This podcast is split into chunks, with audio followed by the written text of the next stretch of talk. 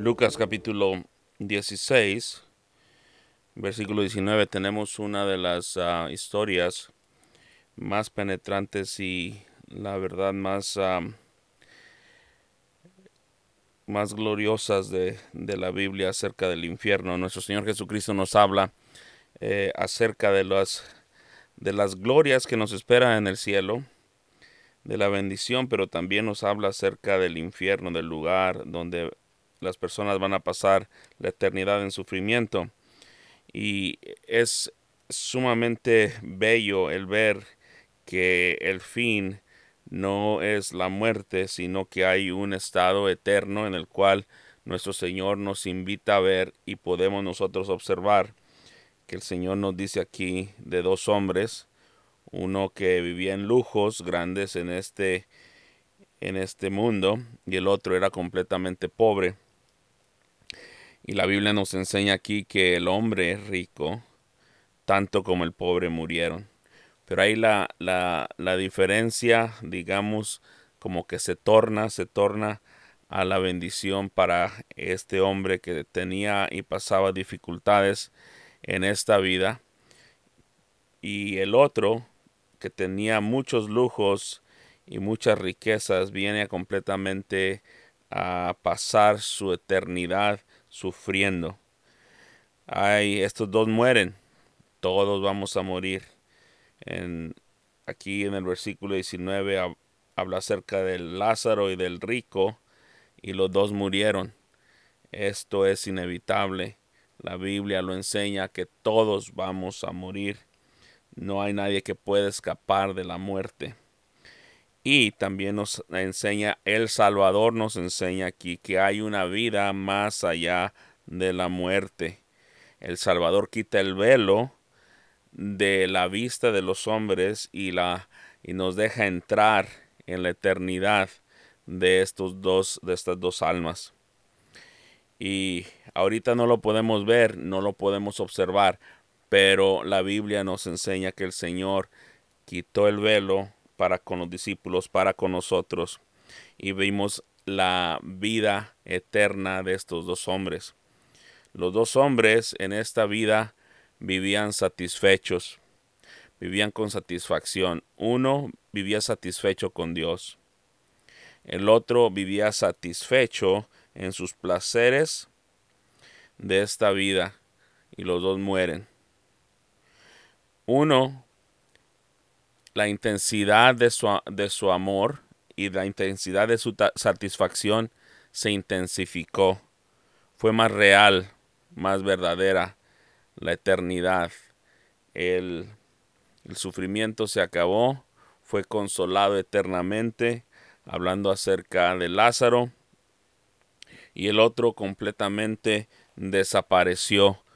Todos los lujos y todos los placeres de esta vida se terminaron al punto de la muerte. Y el Salvador nos habla acerca de esta historia para ponernos a pensar y para que nosotros rectifiquemos y entendamos que la vida después de la muerte existe. El rico completamente ignoraba este reino, no lo podía ver, no lo podía observar, el rico estaba completamente satisfecho con esta vida. Y por lo mismo la Biblia dice en Juan capítulo 3, verso 3, que si no nacemos de nuevo no podemos ver el reino, no lo podemos en verdad eh, verlo y en verdad eh, tener un entendimiento de él. El oro de todo el mundo no podía satisfacer las necesidades que se encuentran eternas en el infierno para este hombre. Una, una oración que él clamó. La Biblia dice que él estado en, en, en, um, en el Hades, verso 23, él alzó sus ojos estando en tormento y vio de lejos a Abraham y a Lázaro en su seno. Entonces él, dando voces, dijo, Padre Abraham, ten misericordia de mí, y envía a Lázaro para que moje la punta de su dedo en agua y refresque mi lengua, porque estoy atormentado en esta llama. El amoroso Señor Jesucristo nos dice que hay almas que están eternamente en este lugar y no hay escape para ellas. Si nos podemos imaginar acerca del Señor Jesús hablando estas palabras en los oídos de los discípulos, deben ser impactantes nosotros entender y ver que hay un lugar en el cual hay tanta dificultad, tanta necesidad y no hay misericordia porque no se le dio a él misericordia. Estaba en agonía, estaba en tormento y no se le ayudó. Es muy importante esto. Nadie siente esta agonía ahora. El rico no la sentía día, tras día, el, el rico no la experimentaba día tras día. Él vivía con sus goces, vivía con sus lujos, no pensaba en las cosas eternas.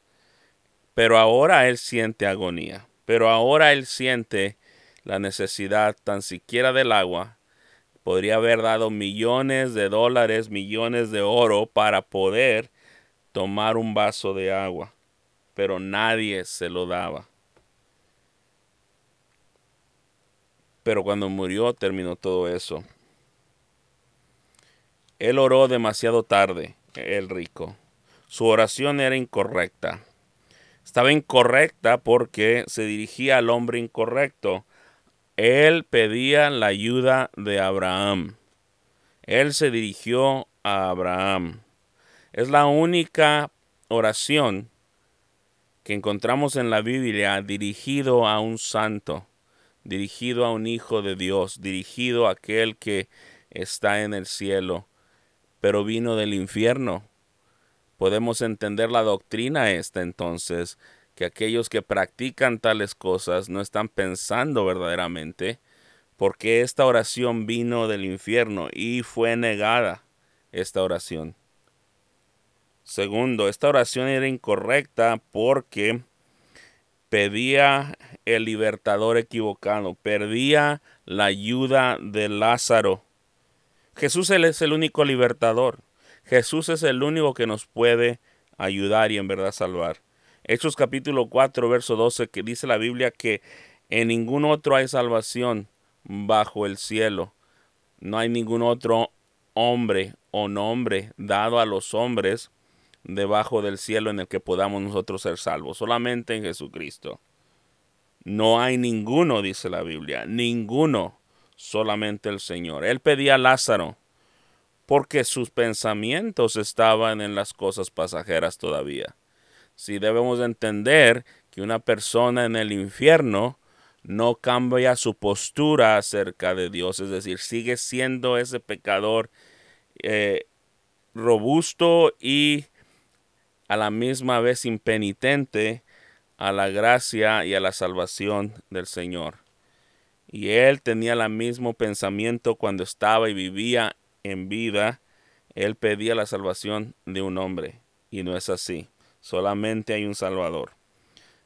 Era incorrecta esta oración porque pedía de agua. Él quería saciar simplemente su sed física. Su sed física solamente no era la sed espiritual que necesitaba, él simplemente quería la sed física satisfacerla. Y la Biblia aquí nos enseña que el Salvador habla de hombres que están, han muerto y a la misma vez están sufriendo agonía y dice que ponga su, el agua en la lengua como si tuvieran cuerpo, ¿no? Pero la Biblia aquí nos enseña que este lugar, el lugar donde van a pasar este lugar de tormento es un lugar especialmente hecho para esto, para atormentar a aquellos que han negado a Cristo. También esta fue la petición incorrecta. La Biblia nos enseña también que este hombre pedía ayuda no solamente para él, pero también pedía ayuda para sus hermanos y su familia. Demasiado tarde. Fue negada la ayuda, fue negada la ayuda personal y la ayuda a la familia. Es decir, hay un tiempo en el cual está asignada la gracia. Jesucristo está dispuesto a ser salvador tuyo en vida. Después de la muerte no hay salvación, no hay rendimiento, no hay arrepentimiento, no hay ayuda, no hay gracia. No recibirás ni una gota de agua en el tormento. Y tú dirás, ¿qué Dios es este que hace este lugar? Es un Dios amoroso, un Dios santo, un Dios justo, que ahorita, en este tiempo en el cual tú vives, Él está dispuesto a salvarte si tú te arrepientes y pones tu fe en la obra de Jesucristo. Él es el único que puede transformar tu ser. Te pido que vayas a Él, te rindas a Él y espero que algún día no estés como este hombre rico pidiendo ayuda desde el lugar de los muertos cuando estés en agonía por haber negado y a la misma vez por haber pecado en contra de un Dios y negado a su Hijo Jesucristo. Este hombre pasó la eternidad de la eternidad ahí en ese lugar de tormento y hasta ahora, en este año 2024, está sufriendo todavía. La palabra nos enseña, la palabra es clara. Él era hijo de Abraham físicamente, pero no era hijo de Dios espiritualmente. Abraham le dice hijo en el versículo 25. Era del linaje de David. Era de la tribu de uno de los doce de Israel. Eh, físicamente, pero no espiritualmente la necesidad es nacer de nuevo. Nacer de nuevo. Nacer de nuevo. Aquel que no nace de nuevo no puede entrar ni ver el reino de los cielos. Y es una de las verdades bíblicas que se encuentran en Juan capítulo 3. Así que mi amigo, en esta noche, ven a Cristo. Hay un lugar, un lugar de tormento, donde pasarás por siempre la eternidad en tormentos de ayuda. Tus peticiones y oraciones desde el infierno como este, como este hombre serán completamente negadas. El tiempo de la gracia es durante la vida. Después, cuando hay muerte, ya no hay gracia sino justicia. Ven a Cristo. Ven a Cristo, corre a Él. Es la única salvación para tu alma.